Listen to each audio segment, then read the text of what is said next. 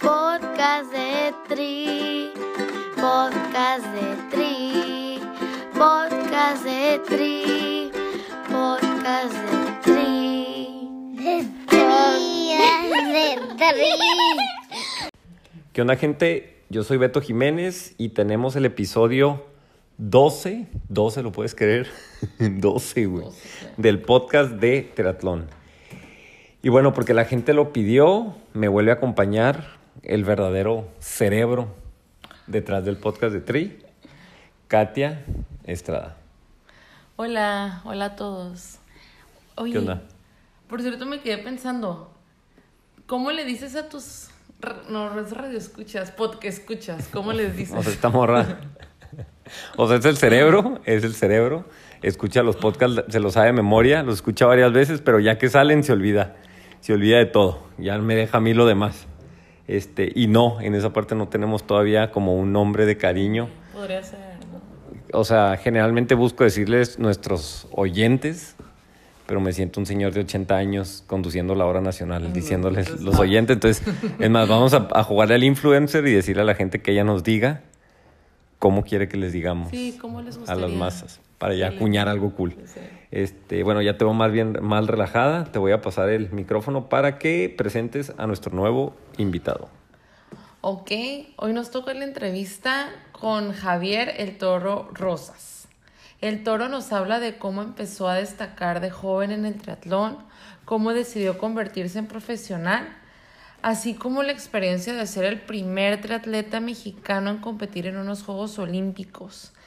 Aparte de ser atleta olímpico, que wow, o sea, el primer triatleta olímpico, wow. Mexicano, Nos- no, ajá. mexicano, nos platica también de su etapa de coach olímpico. Sí, por ahí deben de haber escuchado ya de Claudia Rivas, ya fue a dos Olimpiadas, de hecho fue top 10 en la pasada, y también de Irving Pérez, pues son atletas olímpicos eh, y el Toro Rosas es su coach, ¿no? Así como del resto de los atletas del Tri Club Cannibal, este, donde también este, queremos destacar quién tren- entrena a nuestra mejor amiga en el podcast de Tri. Este, la Ironman World Champion, es más, me voy a poner de pie para decir su nombre. Aquí nos tenemos que poner de pie. Aquí. Larisa Rábago, un saludo a mi compa Larisa, a quien ya le queman, le queman las manos por ponerle play a este episodio en cuanto salga, este, para escuchar a ver qué tiene que, que decir su coach de ella al respecto.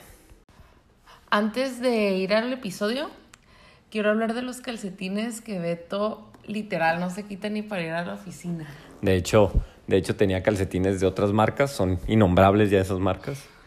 O sea, no puede ni siquiera regalarlos, pues los quemé, le digo a Cristi que los quemé y los tiré al fondo del océano. Porque aquí los únicos calcetines que nos ponemos son Aéreo MX. Un saludo a mi compa Cristi y Jenny. Jenny, que la tengo olvidada, nunca la mando a saludar a ellas. Un saludo a Jenny. Ellos son dueñas de Aéreo MX, a quien no les tiembla la mano para apoyar a podcast de triatlón que se producen por ahí. Que aparte acaban de sacar una nueva colección que no manches, está súper padre. Beto me, me mostró las fotos y no sabía cuál irle. O sea, estaba, estaba viendo las fotos y yo quiero esta, quiero esta.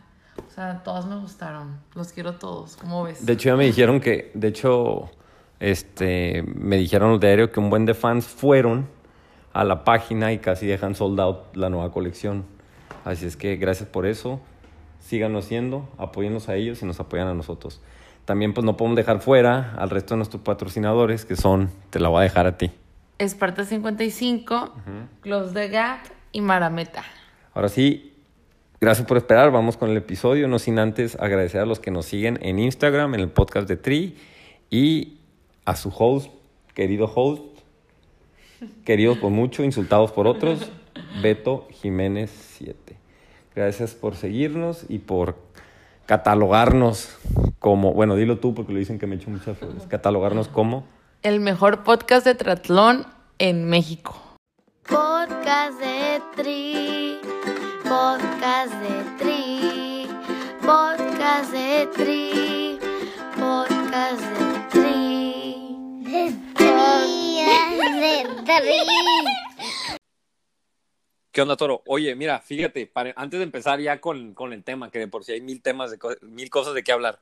entre nuestros oyentes, ya se anda armando entre los que nos escuchan, ya ves cómo es la gente intensa y está organizando un club de fans de, de Larisa Rábago. La tuvimos en una entrevista que a la gente le gustó muchísimo, ¿no? Y este ha sido las más escuchadas. Y tú como su entrenador te queremos preguntar, este, ¿cómo es Larisa? Pues para que aquí ventaneala, ¿es de las intensas que sacan todo verde en su training peaks o tienes que estarla carrereando? ¿Es de los, de los atletas que tienes que motivar o no tienes que decirle nada? ¿Qué, qué nos dices de ella? Se va a enojar por preguntarte, ¿eh? pero ¿qué nos dices de ella? Me dijo que Larisa es muy, muy, pues alivianada en ese tema, ¿no? Yo creo que es un atleta que, este, pues es muy dedicada cuando se lo propone. Sé que tiene muchas variables en su vida, ¿no? En, con esto de su negocio y todo, que la, que, que bueno, de los últimos par de años para acá tal vez no ha demostrado todo su potencial y está entendido, entendido, ¿no? Entre ella y yo, porque ella también tiene otros objetivos profesionales fuera del deporte. Y sin embargo, cuando ella estaba dedicada al 100, como fue para, para el 2016, para su campeonato mundial y un año antes para su campeonato mundial también de Exterra, pues era un atleta este, que no, no, no había que, que carrerearle ni nada, tenía una fe, ciega en, en, en mí, en, su entrenador, y bueno, aunque también le pesaba ir mucho a los entrenamientos con los profesionales de natación porque era su coco y era, era como, pues era, eran unas madrizas, ¿no? Entonces, a pesar de eso, ella acudía a esos entrenamientos que para ella eran demasiado duros, pero creo que ahí fue para mi punto de vista como entrenador, uno de sus grandes avances, no nada más en natación, sino en su mentalidad de estar enfocada al 100% como un atleta semiprofesional o profesional y en ese approach, bueno, alcanzó sus, sus, mejores niveles, ¿no? En el 2016. Sí, ahorita fíjate, en la mayoría de las entrevistas, pues, este, el atleta amateur nos habla de, de eso, ¿no? Lo difícil que es si te dedicas al 100, pues es fácil a veces sacar tu potencial, pero cuando ya lo combinas con el trabajo, con el con la familia, con los hijos, con el novio, con la escuela, con lo que sea, pues ya empieza a ser un poquito más difícil y se ocupa como que concentración al, al 100. Pero si quieres, ya, ya vámonos de, de lleno a la entrevista. Háblanos okay. de tu inicio en el deporte, antes del triatlón y, y cómo lo descubres en triatlón, porque estamos hablando a finales de los ochentas, apenas estaba yo naciendo y este, ¿cómo estaba? ¿Cómo era la escena del deporte y cómo llega la primera carrera? Sí, bueno, yo empiezo más o menos entre los 8 y los 12 años, era un nadador medio del club Chivas de aquí de Guadalajara. Este, Estamos hablando de los años 82, 86. Yo soy del 74 este, la verdad es que hasta los 12 años pues tenía resultados medios, había muy buenos nadadores en lo que es el Club Chivas a nivel pues nacional. Y después yo este, tengo ahí por ahí de los 12 a los 14 años y medio un, un lapsus de, de, andar ahí vagando, ¿no? Con todos los amigos, andando en la bici de, de bicicross, en las cascaritas de básquet, o sea, siempre activo pero nada fijo, ¿no? Hasta, hasta los 14 años y medio, antes de los 15, me acuerdo perfecto que, que fui un viaje a Canadá con el Club Alpino del Instituto de Ciencias. Yo cambié al Instituto de Ciencias, que es un, un colegio jesuita, de, venir yo toda la vida de un colegio marista donde eran súper estrictos, súper cuadrados, yo ya estaba harto de eso, entonces me voy a un, un colegio jesuita a hacer mi preparatoria. Y es un ambiente muy diferente, más, más liberal, no libertino, y hay muy buena vibra dentro de ese club alpino, hago viajes por, por Canadá, por grandes montañas, etcétera, entonces me compenetro mucho en lo que es, que es el alpinismo, ¿no? Hay un club alpino del, del Instituto de Ciencias que se llama CAI, que me marca muchísimo, soy alpinista, lo combino con natación a los 15, 16 años, estamos hablando del 89, 90, que a, la postre es cuando empieza eh, pues la Federación Internacional de Teatrón o la Unión Internacional de Teatrón en el 89, que es la ITU, y aquí también en México con la Federación Mexicana de Triatlón que, que nace también en el 89, ¿no? Entonces, obviamente yo no sabía nada de triatlón.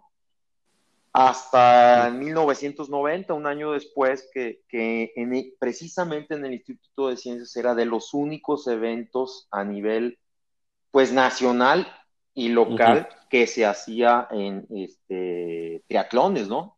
Entonces, entro ahí como un reto de un compañero que, que era, era, había hecho el triatlón un año antes, pues yo creo que me caracterizaba porque subía muy bien el Iztaccíhuatl, el Pico de Orizaba, el Popocatépetl, cuando todavía se podía. Este, tenía muy buena condición, fuerza, más la base de la natación. Entonces dije, no, pues esto es pan comido. Presté una bicicleta, todavía me acuerdo, una Univega con campañolo de ese viejito unos tenis normales porque no corría, casi no corría. Y hice mi primer triatlón ahí, quedé en cuarto lugar. Este, y me gustó mucho el reto. Al año siguiente me invitaron a un primer nacional que fue en Valle de Bravo.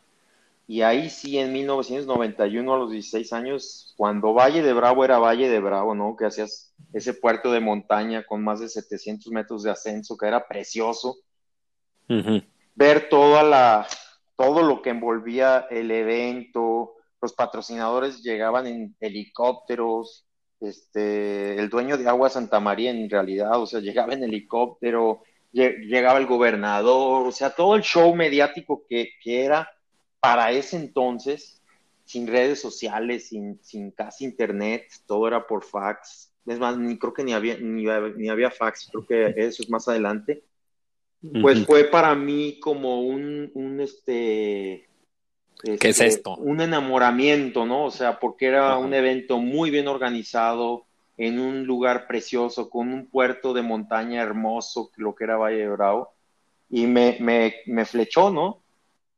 Me flechó. Y ahí dices, me quiero, me quiero dedicar a esto, o cuando hace la transición a, o sea, o te flechó en qué sentido de, ah, pues me gustaría hacer un triatlón de vez en cuando, o quiero vivir de esto. No, no tanto así. Yo creo que pues quedé en el lugar veintitantos. Este, no estaba entrenado para, para hacer alto rendimiento, ni mucho menos.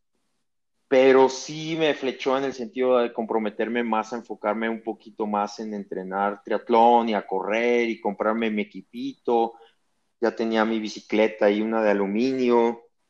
Este, pues ya mi coco era la corrida, no me gustaba correr, ya correr siete kilómetros ya se me hacía un fondo, ¿no? En ese entonces, este, y yo estaba terminando también la preparatoria, ¿no? Entonces, cuando acabo yo la preparatoria en el 92, este, y ya con resultados decentes, ya quedé, ese año quedé en, en, segundo lugar en Valle de Bravo, o sea, al año siguiente quedé, este, por ahí en, San Miguel Allende creo que tercero. Este, empezó a haber avances, pues. Ya empezaban avances y, y, yo escuchaba de otro equipo aquí que era donde estaban los mejores de México o parte del grupo de los mejores de México. Yo estaba, entrenaba ahí con mi entrenador del Instituto de Ciencias, con Octavio Frutos. Entonces, ese verano, pues yo hablo con mi padre, ¿no? Porque ya tenía que, que hacer una carrera, ¿no? Y yo, este, pues en mi casa siempre ves primero los estudios y después el deporte, así, así fue. Y, bueno, yo le digo que me dé un año sabático para decidirme qué carrera quiero y en ese año sabático me comprometo a estudiar inglés, perfeccionarlo y a, y a dedicarme en cuerpo y alma al deporte y ver hasta dónde, ¿no? En ese entonces, pues el de decir yo hago triatlón, pues pues, ¿qué es eso, no? O sea, muy poca gente sabía que era teatrón más que los que estábamos en el medio, ¿no? Este, también la parte económica, ¿no? O sea, cómo vengo de, de un colegio eh, jesuita, donde todos van a ir al ITESO, que es como decir la Ibero en, en, México, y, y todo el mundo quiere ser ingeniero, arquitecto, doctor, administrador, ¿no? Y, no, pues yo, este yo quiero ser triatleta, cabrón, y de qué vas a, de qué vas a vivir, ¿no? De qué vas a comer, ¿no? Entonces, esa presión social, pues también la tenía, ¿no? De parte de mi familia, de parte de mis amigos, de parte de mi círculo social, este vamos, sí la sentía, no la, no la, no la decía, pero sí la sentía y era como un, pues la tengo que armar en esto si realmente quiero ser profesional. Y además, combinarlo con una carrera donde me dejen llevar el entrenamiento y mi carrera, ¿no? Sí, aparte hay que resaltar ahí pues el hecho de que eh, digo, la mayoría de nuestros oyentes tienen entre, ponle 20 y 35 años, la gran mayoría, la mitad. Claro. Y ahorita es bien fácil decir, ah, pues la armas, estás en el top 3, top 5 de México, top 10 de los mejores atletas de México, ah, sin problema puedes vivir de eso y si te avivas y te vendes bien, te puedes dedicar, ¿no? Ahorita en aquel, en aquel entonces me imagino, o sea, tú podías ser de los tres mejores triatletas de triatlón y era como que ser de los tres mejores para jugar a las canicas clásicas, era eso y nada era lo mismo, pues. Entonces háblanos de cómo esta evolución, o sea, cómo se fue dando y cómo dijiste, ah, pues sí me podría dedicar a eso, que ya te metes ahora sí de lleno, y algo que para mí me imagino que, que te abrió los ojos cuando dijeron, ah, lo vamos a hacer deporte olímpico, que se hizo deporte olímpico en, en el 2000, o sea, cómo se anuncia y cómo llegas a, a ese momento. Bueno, este, pues te digo, yo me tiro de lleno toda la temporada, la mitad del 92 al 93. Ajá. Este, quedo campeón junior nacional y 93 y 94, ¿sí? Eh, en el 94 precisamente se designa como deporte olímpico, ¿sí? Eh, para Sydney 2000, o sea, seis años antes. Esto, eh, yo ya, yo ya, pues tenía buenos resultados y antes la junior hacía el triatlón olímpico sin draft. Hay que recalcar que ahí no había draft y arrancábamos con los elite, ¿no? Y en, y en, algunos eventos, pues logro meterme hasta segundo lugar, ¿no? En Valle de Bravo quedo segundo lugar atrás de Ricardo Prover en el 94. Y ahí sí como que sí digo, puta, puedo llegar a ser buenísimo. Tengo 18, 19 años, estoy ganándole a muchísimos que tienen un currículum muy bueno. Entonces a los 20 años, precisamente al 95, me hago profesional. Sé precisamente que el deporte va a ser este, olímpico y empiezo a puntear en copas mundiales, ¿no? Es en 95 con 20 años, 19 años y medio, este, perdón, no, ya tenía 20 años ahí. Ya voy a Japón, quedo en mi primer evento de Copa Mundial, que es lo que ahora son las series mundiales. Antes no había serie mundial, se llamaba Copa Mundial y era un, solo nivel. Llego en noveno lugar, soy el mejor mexicano. Voy a Bermuda, me vuelvo a meter en el top 10 voy a Canadá y cierro con Cancún 95, que fue mágico para todos los que fuimos a Cancún 95, con un veintiavo lugar en la categoría Elite y con una medalla histórica de bronce, junto con Ricardo González y Enrique Quevedo, una, una atrás de, de, Australia, que era potencia, y de Alemania, ¿no? Entonces, este pues ahí lo que fue 96, 97, 98, de mis mejores años, con mi mejor lugar, este, con varias copas mundiales en top 10, como son en Japón, Brasil, Nueva Zelanda, México, Bermuda, etcétera. Estoy en muy buena forma, estoy entre los 16 mejores del ranking mundial para Sydney un año antes. Mm. Y yo me. Tú ya te hacías en las. Sí, tú te hacías en Sydney. Sí, yo ya me hacía en Sydney tengo una, me recrudece una lesión que tuve en el alpinismo, yo me caí de, de, una roca enseñando a escalar una, a una que era mi novia y me, me fracturó dos vértebras, eso fue en el 91 y me recrudece en el 99 muy fuerte con el nervio ciático, etcétera, entonces este, tomamos la decisión junto al entrenador de, de operarme y pues bueno, mi rehabilitación fue muy, muy, muy lenta, muy ardua, muy triste también. Debo una prueba medular, angular en mi carrera deportiva entre seguir o no seguir. Y pierdo mi ranking mundial hasta el cincuenta y tantos y no califico para Sydney 2000 porque se cerraba en abril, mayo del, del 2000, ¿no? Entonces yo dejé de puntear desde septiembre hasta mayo y no hay ninguna representación ni varonil ni femenil en lo que es Sydney 2000, ¿no? Sí. Este... O sea, para, para México, aclarar, o sea, México no tuvo, México no tuvo atleta en, 2000 Y, pues bueno, háblanos ahora de la recuperación y cómo te pues sacaste la espina, pues yendo, ¿no? Yendo en el 2004. Sí, 2000 y 2001 realmente mi, mi, mi entrenamiento era arduo, pero además yo tenía una hora, una hora y media diaria de rehabilitación. Es increíble toda la, la potencia y la fuerza que pierdes en abdomen y, músculos que son este, estabilizadores para la potencia en piernas, cadera, posición en el agua. Eh, o sea, ahí te das cuenta que tu centro de fuerza es el abdomen, los aductores, la cadera, todo, ¿no? Entonces, pues además de entrenar, hacía una hora y media de, de rehabilitación. Era muy engorroso, pero necesario para, el objetivo que quería, ¿no? O sea, había días que decía, güey, no, no tengo los tiempos que tenía hace dos, tres años, ¿cómo, voy a ir a unos Juegos Olímpicos? Entonces, pues a base de terquedad fui agarrando nivel poco a poco y mi fuerza y mi potencia y todo, hasta calificar a lo que fueron los Juegos Olímpicos de, de, de Atenas, ¿no? En 2004, también con otros buenos resultados en, en los Juegos Centroamericanos, dobles medalla de oro, Juegos Panamericanos en, en Winnipeg y en Santo Domingo, Copas Mundiales, etcétera, ¿no? Todo lo que reunía lo que era el proceso olímpico que... El proceso olímpico. Sí, que son puntear, ¿no? Y quedar en, en, buenos lugares en lo que eran las Copas Mundiales. Bueno, Toro, ahora sí, este, háblanos de cómo fue la calificación a Atenas, la, 2004, la preparación y ya lo que pasó antes de la carrera, porque sé que hay cosas que la gente todavía, muchos no saben, todavía no se han enterado de lo que pasó en la carrera y los días previos. Sí, así es. Este, bueno, la clasificación fue muy ardua, 2002 a 2004, fueron dos años muy arduos, este, entre copas mundiales, campeonatos panamericanos. Sin embargo, yo pues me dediqué en cuerpo y alma. Yo ya tenía dos hijos y sabía que era mi último shot. Entonces, pues tenía 29 años y tenía, tenía que hacerlo a la perfección, ¿no? Fue muy arduo calificar, este, sin embargo lo logré, lo logramos también el hijo, fuimos, este, yo fui, califiqué como de 39, 39, si no me equivoco, y él como 40 y algo.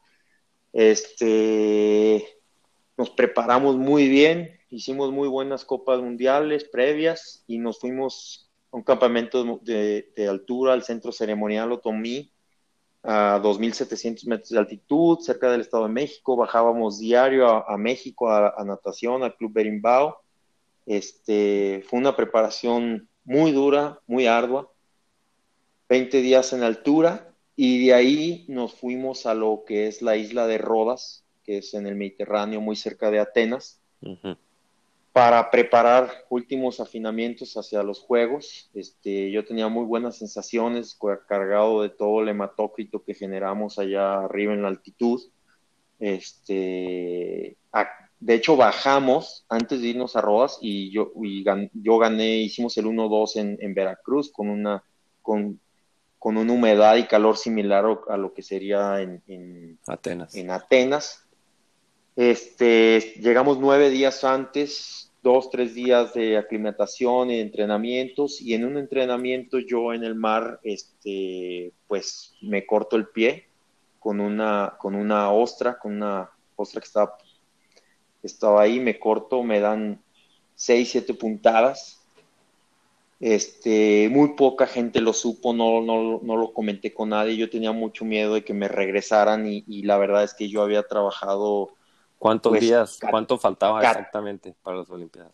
Cinco o seis días. Cinco o seis días para, para el 26 de agosto de, del 2004, ¿no? Entonces, este, pues yo no, yo no quería decirle a nadie, tenía miedo que me regresaran y mandaran algún suplente o algo y yo había pues trabajado 14 años para, para ser olímpico, ¿no? Entonces, este, tal vez me cambió un poco, bueno, no, me cambió el chip a, vamos a dar lo mejor de mí y bueno, tal vez ese top 15, top 15 que yo anhelaba y buscaba en base a previos resultados y en base a, otros campeonatos mundiales.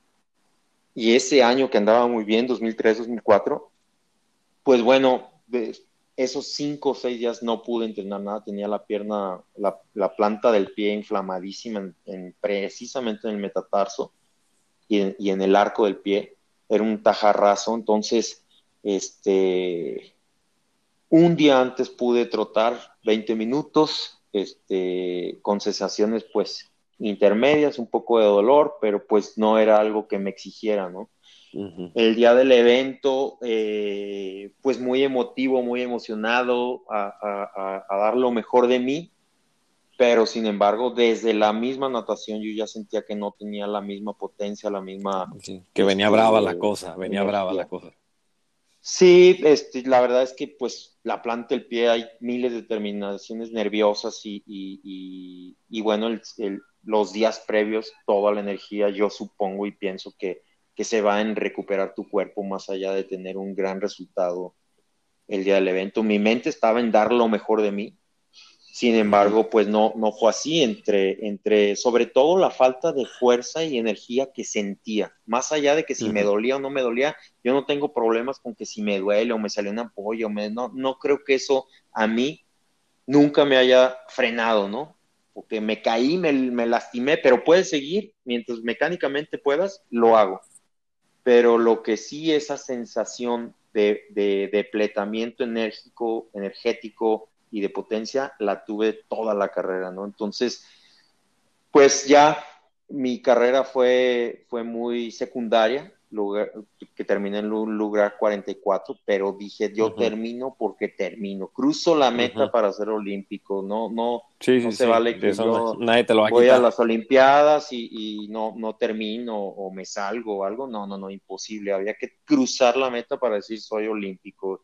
No fue el resultado que anhelaba, pero lo logré. Sí, y luego, después de que viene eso, este, pues digo, vas a las Olimpiadas, no es el resultado, y ya regresando le dice a la gente, ¿sabes que me corté el pie o es algo que prefieres no compartir? o cómo estuvo la situación, la, la, gente se sorprendió del, de que pues tú ibas un poquito más o cómo, cómo estuvo ahí la situación. Sí, claro, desde, desde, desde el primer paso que crucé estaba el presidente de la federación, Jaime Cadaval, Antonio Álvarez, todo, pues pues sí estaban, ¿qué pasó? ¿no? Entonces ya comenté en, en, corto, ¿no? No lo hice muy grande ni nada, pues tenía este problema, esto, lo otro, no les comuniqué, pues por, pues por esos temas, ¿no? De que yo no, yo no quería perder mi lugar y que tal vez mandaran a un suplente que, que pues la verdad no, no iba a hacer ninguna mejora ni nada y además yo me había ganado mi lugar. Sí, sí, sí. Tal vez Puede, puede sonar egoísta, pero, pero es algo que yo me había ganado a pulso, ¿no? Y en la línea de salida, o sea, tú tenías la esperanza de que de si rendir igual o tú decías, no, no se va a armar. No, yo 100% tenía la mentalidad de que, de que puedo, puedo lograr un resultado decente.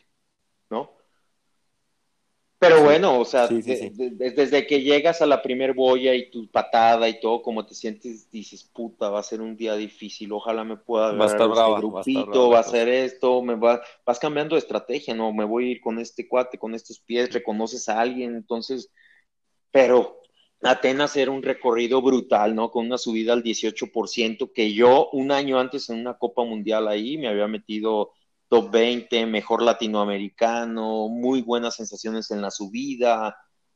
Es una, era una subida brutal, ¿no? Del 18%. Entonces, muy parecido a Río, nomás sí creo que un poquito más empinado lo que era aquí Atenas. Poquitito más empinado. Y ahora, ¿cómo fue?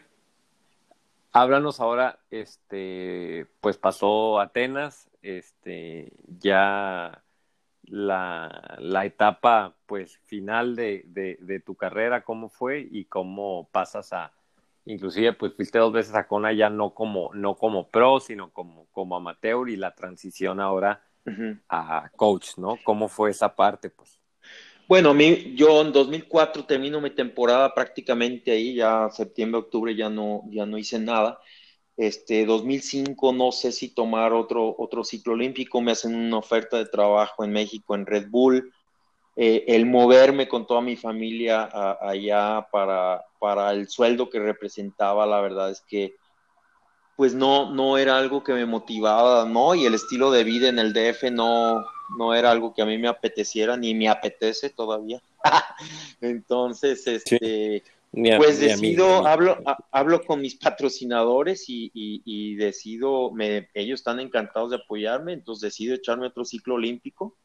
Tengo muy buenos años 2005, 2006, 2007 y, y bueno, ya también tenía ciertas lesioncitas o me enfermaba muy fácil de los bronquios y yo era una persona demasiado que no, no quería tomar ni medio antibiótico, ¿no? O sea, todo era natural y esto y lo otro. Y, tengo muchos problemas 2007 y 2008 con mis bronquios, con, cosas de, vías respiratorias. No me recupero y recaigo mucho en, en, temas así. Y bueno, también venía una generación muy fuerte con, con Francisco Serrano que nos gana en el selectivo a Juegos Olímpicos Beijing 2008 y cruzando la meta ahí sí dije, esta es mi última carrera como profesional en la ITU. Y así fue. O sea, yo ya estaba satisfecho, yo ya estaba, este, mis hijos creciendo, ya tenían seis y cinco años, tenía ganas de gozarlos un poco más, ya había logrado mi objetivo de ser olímpico, de tener muchos top ten en copas mundiales, ir a tres Juegos Panamericanos, Juegos Mundiales de Naturaleza, Juegos de la Buena Voluntad, Sí, o sea, ya te vas con te vas con la con la sensación de, va, pues di lo, mejor que se pudo ya, ¿no? Y no sé, no, o sea, no se armó las últimas olimpiadas. También me imagino que digo, guardando proporciones, ¿no? Yo a, mí me da una una gripa y son dos semanas en donde no no puedes, una gripita, pues esas de tos y, y moco, ¿no? Y no puedes entrenar. Igual, no imagino una cuestión ya respiratoria un poquito más pesada con las exigencias que tienes, haber sido súper difícil, ¿no? Sí, así, así estuve yo el último año, ¿no? Muy tocado de los bronquios y, muy fácil recaía, ¿no? Entonces, este, fue muy frustrante también, ¿no? ¿no? No demostrar mi potencial que todavía tenía y tenía chispazos, ¿no? O sea, tenía chispazos en algunas copas panamericanas, copas mundiales, pero ya no era tan recurrente como como lo eran en otros años, ¿no? Que, que, eran más, más asiduas, ¿no? Mis muy, muy, muy buenos resultados. Ah, Entonces, pues no, no soy un atleta que, que me guste tener con resultados medianos o mediocres, sino era todo, nada. Y yo creo que ya estaba buscando tener otro estilo de vida, ¿no? Sí, y también. ¿Y cómo fue la transición de eso? Ya decir, ¿sabes qué? Pues voy a abrir este, mi equipo, de saltar ya la, bueno, te aventaste carrera unos que otros Ironman y ya, ¿qué, ¿qué, vino después? Pues? Bueno, yo ya estaba dando asesoramientos, yo ya había entrenado, yo me había entrenado ya este 2003 y a 2006 ya por mi cuenta. Estuve ya varios años con varios entrenadores, Octavio Frutos, Gustavo Nuño, Novato Barbosa, Gustavo Rivera, etcétera este, entonces tuve ya alguna experiencia, algunos ya entrenaban conmigo, lo que es Maru Barrera, que todavía entrena conmigo, su hermano Daniel, mi hermano Esteban, Humberto Jiménez, que ha ido tres veces a Hawái. Desde entonces, ¿no? Entonces, este, sí conocía, era un cuate que siempre reía las revistas de triathlon, ¿no? Desde el 90, 91, puta, que te llegaran acá y comprarle las Ambors y leer todo, todos los primeros libros de Dave Scott, de Mark Allen, pues los tengo todos, ¿no? Entonces, sí, sí sabía de la estructura, de la metodología, del entrenamiento y de las experiencias que vividas, ¿no? Con otros, con otros atletas y entrenadores en, pues, 15 años de estar viajando por todo el mundo. Y los puse yo en práctica en esos 3, 4 años. Y ya regreso en el 2000, 2008, 2009 a, a darle forma a lo que era el, Caníbal Triathlon Team, ¿no? Y te empezó a gustar, pues te llamó desde el principio, ¿no? Sí, claro, este, pues es mi vida, ¿no? Es mi vida, lo que es el triatlón, lo que más me gusta. Y, empecé con, con, empecé a entrenar un grupo, entre ellos desde entonces, este, Irving Pérez, que él también, pues ya fue, fue, fue uno de mis pininos. En ese inter, pues soy entrenador y también quiero calificar a Hawái como Age Group sin tantas horas invertidas, ¿sí? Y bueno, lo, lo, logro con una bici prestada contra el reloj, porque no tenía ni yo bici prestada de reloj y califico en Cozumel para ir en el 2000, 2010 a Hawái, ¿no? ¿Y qué me dices de la distancia Iron? O sea, ¿te gusta más? ¿Cuál es la que más disfrutas? ¿La que más te, te llama? Te, pues tú disfrutas, ¿no? Como atleta. ¿Cuál es la que más te llama? ¿O te... Las dos, o sea, siempre, siempre yo, digo, desde los 20 años hice, hice el triatlón famoso de, de Puebla, que era lo, lo, único que aquí había en México de largas distancias, ¿no? O sea, desde los 19 años fui a ese evento, ah, que eran 115 en bici, nadar en Alchichica, venirte hasta Puebla en bici, 115, y después correr 21 ahí en el Puebla, ¿no? Entonces, sí es otro tipo de entrenamiento definitivamente, pero me encantaba, yo soñaba con, yo veía los videos de NBC de, de, Ironman desde Mark, de Mark Allen, tengo todo lo diario que andaba en el rodillo en los 90, ponía el Ironman del 92 de Kona, que la música es especial, que estaba Cristian Bustos, que es chileno y queda segundo lugar, y me sé las historias de todos ellos, ¿no? De los Big Four, los Big Scott, ¿no? Scott uh Scott Molina, Dave Scott y Mark Allen, ¿no? Entonces, pues viví, crecí con ellos, era lo más mediático, después ya me enfoco mucho más en lo que es eh, el mundo de, de, olímpico del ITU, este, y bueno, yo creo que para ITU sí tienes que tener además del hard work y el trabajo duro, mucho talento, ¿no? Tienes que tener esas cualidades genéticas para lograrlo. Y siento que en largas distancias eh, tiene mucho más que ver el hard work. Puedes no tener tantas cualidades genéticas, no tantas cualidades técnicas. Pues tú ves un Lionel Sanders, ese cuate no, no, no nada ni bonito, ni corre bonito, ni pedalea bonito, pero es una mole, ¿no? Sí.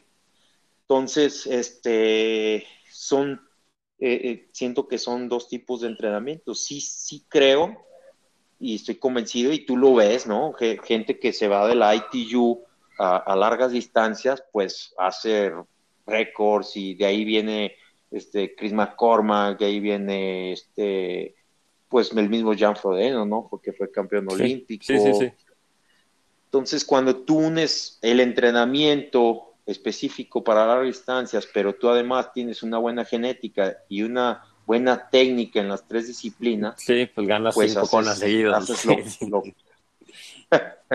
Lo, que han dicho Lo que hay ahora. Ahora, háblanos de, o sea, de tus, este, tus atletas, pues tienes bastantes que son, este, pues reconocidos. Para mí el máximo o de los máximos exponentes del teatro normal de mi época ahorita, pues está Claudia y este, Irving, pero este, a quién más, este, a quién más tienes, a cuál es el que tú dices, ¿sabes qué? Tengo estos tres morros que casi nadie conoce o que sí los conocen, pero siento que no se les da el reconocimiento que se debería o a quién tendríamos que estar observando de tu equipo que, que viene bien, dirías tú.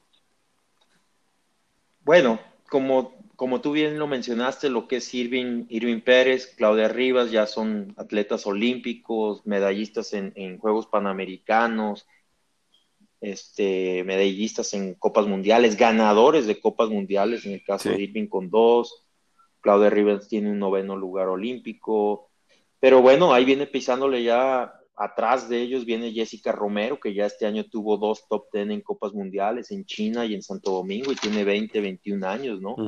Está Sofía Rodríguez, quien también es Young Olympic Games, fue a Juegos Olímpicos Juniors, este, está empezando sus copas mundiales, este, tenemos a Diego Pérez que viene empujando muy, muy fuerte, que es hermano a la postre de Cecilia Pérez, aunque Cecilia no entrena conmigo, que también es olímpica, Cecilia. Está, bueno, está Tripo Martínez, Javier, mi hijo. Entonces, pues es un grupito de 10, 12 elites y junior elites que vienen empujando mucho para hacer la próxima generación, ¿no? Sí, ¿y cuál es la diferencia? Eso en lo, que es el alto rendimiento en triatlón eh, olímpico y sprint, ¿no? Porque también tengo en largas distancias ah, groups y en largas, en largas distancias elite, ¿no? Lo que es Maru Barrera, que el año pasado tuvo ahí top 3 en top 3 en Monterrey, quedó tercero con, con competidores internacionales y que es la única mexicana que queda en podiums en, en 73 este, sin temor a equivocarme, contra cuando vienen extranjeras a lo que es Monterrey, Campeche, este, Los Cabos, pues es la, la, que se mete ahí top 3, ¿no? Ella.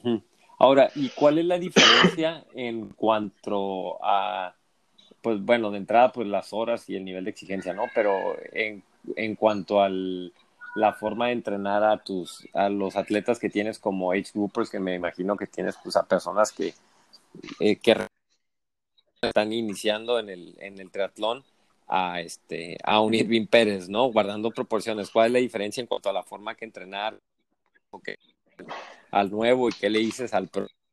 Me imagino que tú estás acostumbrado a tratar pues pues de todos los, los, los perfiles, ¿no?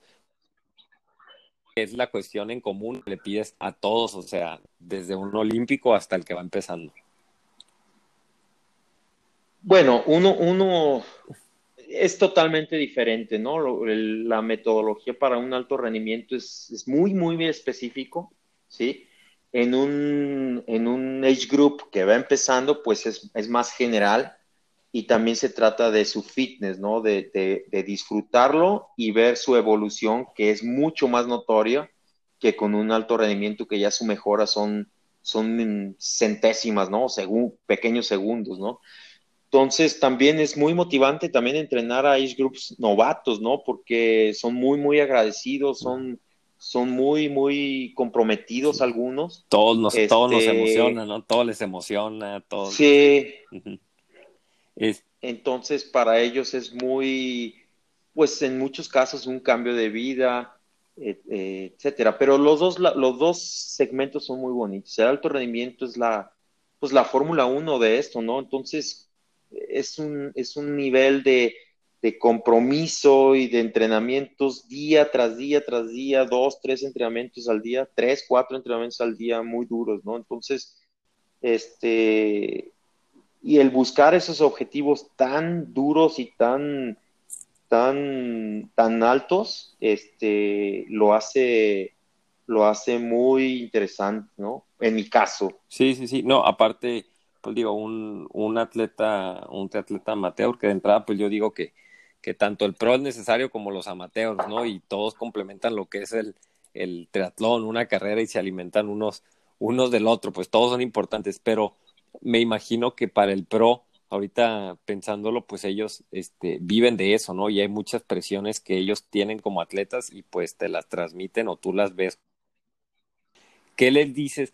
He escuchado varias entrevistas tuyas donde dices que, bueno, la estrategia es muy importante este, en la carrera, ¿no? Y más allá del entrenamiento. ¿Qué le dices, por ejemplo, a, a, Claudia Irving o al atleta que sea de, de, de, primer nivel cuando lo estás preparando y es un día, dos, te centras en motivarlos o en motivarlos y en hablarles un poquito de la estrategia o los dejas de atiborrar de datos y les dices que disfruten, o sea, cómo es, cómo es la, la, estrategia dos, tres días antes en cuanto a lo que tú les dices o les permites que se tiene que hacer durante la carrera. Bueno, realmente, realmente la, estrategia de, de, ataque hacia algún objetivo este, importante, esencial, pues ya viene desde antes, ¿no? Ya tú, tus ciertos segmentos de la carrera que sabes que son cruciales, como una subida o unas chicanas o, o, la natación, pues así asado desde punto, pues ya lo tienes, lo estás practicando, ¿no? Y estratégicamente ya de acuerdo al evento de que es el clima, los competidores que va a haber, la topografía, pues haces una, haces una estrategia de carrera, ¿no? A veces hay que reforzarlo dos, tres días antes, pero no soy de los que este, meto demasiada presión o no me gusta meter demasiada presión extra a la que ya tienen los atletas. Los atletas es, que mencionaste, los profesionales que tengo, pues ya tienen más de 10 años compitiendo en el circuito mundial, entonces saben, conocen perfectamente a todos. Sí hay algunos consejos que yo veo de acuerdo a cómo se están dando la carrera. Mismo antes, cuando compiten primero las mujeres, y hay cosas que tal vez en el desarrollo, en la práctica de la carrera resurgen, pues se le comunica a, a los hombres, ¿no? Que arrancan después o viceversa. Sí, y en cuanto a los atletas amateurs, al que pues estuvo entrenando y va a ser apenas su primer Iron, su primer 73, este, ¿Qué, les dices? ¿Qué procuras decirles? ¿Que estén relajados, que lo disfruten, no te metes mucho en la estrategia o, o qué les dices antes? ¿Cómo los preparas mentalmente más que nada? Pues en, en entrenamientos pues sabemos que llevas tú una planeación, ¿no? Pero ¿qué, ¿qué les dices tú como coach? Sí, bueno, el approach, el approach final ya es, es este, pues más en cuanto a si es un Ironman, por ejemplo, es, es a terminarlo y disfrutarlo bajo lo que han venido entrenando, ¿no? Soy un atleta, soy un entrenador muy presente, así sea virtual, el entrenamiento que les llevo, ya sea mis alumnos de León, de Torreón, del DF, pues trato de estar al pendiente de cómo se sintieron, cuáles fueron sus sensaciones y que eso mismo approach que han tenido en entrenamientos claves que tenemos desde varios microciclos antes, en fin de semanas, que son algunos simulaciones de carrera, no todos, pero algunos, pues eso mismo hagan el día del evento. No, no, no se puede tener este, cosas fuera de allá de lo que tal vez lograste practicado, ¿no? practicado, ¿no? O sea, este, sí hay veces que tengo, tengo, hay, en, la, en la carrera hay resultados un poco más sorprendentes, pero cuando he sido puntual en que estos entrenamientos son claves, objetivos, pues realmente con que me logren lo que hicieron en esos entrenamientos, van a tener una muy buena carrera, independientemente de cuál es el tiempo que lograron. Mientras ellos cubran esa parte, yo estoy este, satisfecho, ¿no? Oye, sí te sorprendes mucho a veces de que tú dices, puta, este está como para unas, no sé, tanto, para unas 13 horas y que te llegan con un, con un sub 11 o que si tú dices está para tanto y te sorprenden, o sea, si ves que a veces dan ese salto de, de, calidad y ves el entrenamiento reflejado ya en, en la carrera. Sí, claro, es lo, lo, hermoso del deporte, ¿no? O sea, a veces hay unos resultadazos, ¿no? Que tal vez no los esperas, no sé, como un, un el campeonato mundial de Larissa en, en Hawái, pues tal vez todavía no lo, no lo esperábamos, ¿no? O sea, uh -huh. fue, fue su mejor resultado y su, fue su primer Hawái, ¿no? Entonces. Sí, como coach, tú estás como pavo real, ¿no? Cuando pasan esas cosas. Sí, la verdad, sí, sí, este, aunque no estuve presente, pero sí estuve presente, este, en, con su hermano y sus papás y todo, vía virtual, pues sí, sí te, te llena de alegría en lo que es resultados de Age Group sobresalientes, ¿no? Igual Edgar, Edgar, esta vez que sí. acaba de ser 8.50 y algo y calificó sí. a, a Hawái, ¿no? Sí, y cómo es, por ejemplo, me imagino, hay veces que pues los resultados no le llegan a los atletas, a, pues a los pros también, ¿no? Pero a los amateurs, pues.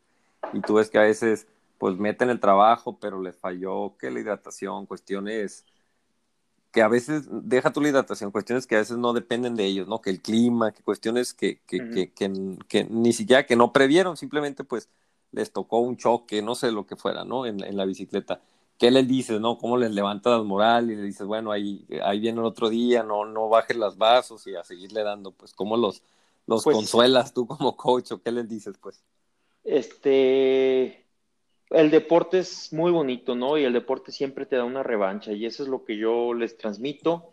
Tengo que admitir, y no es por, por egolatría ni nada, que, que un, en largas distancias tengo un gran porcentaje muy alto de que hagan muy buenos tiempos, ¿no? Uh -huh. Ahorita acabamos de ir a, a Cozumel y de los veintitantos todo mundo estuvo entre las 10, digo, obviamente hubo algunos que hicieron 8.50 y algo y todo, pero entre las 10 y las 12 horas, la mayoría. Y tengo señoras sí. de 48, 50 años que estuvieron ahí, ¿no?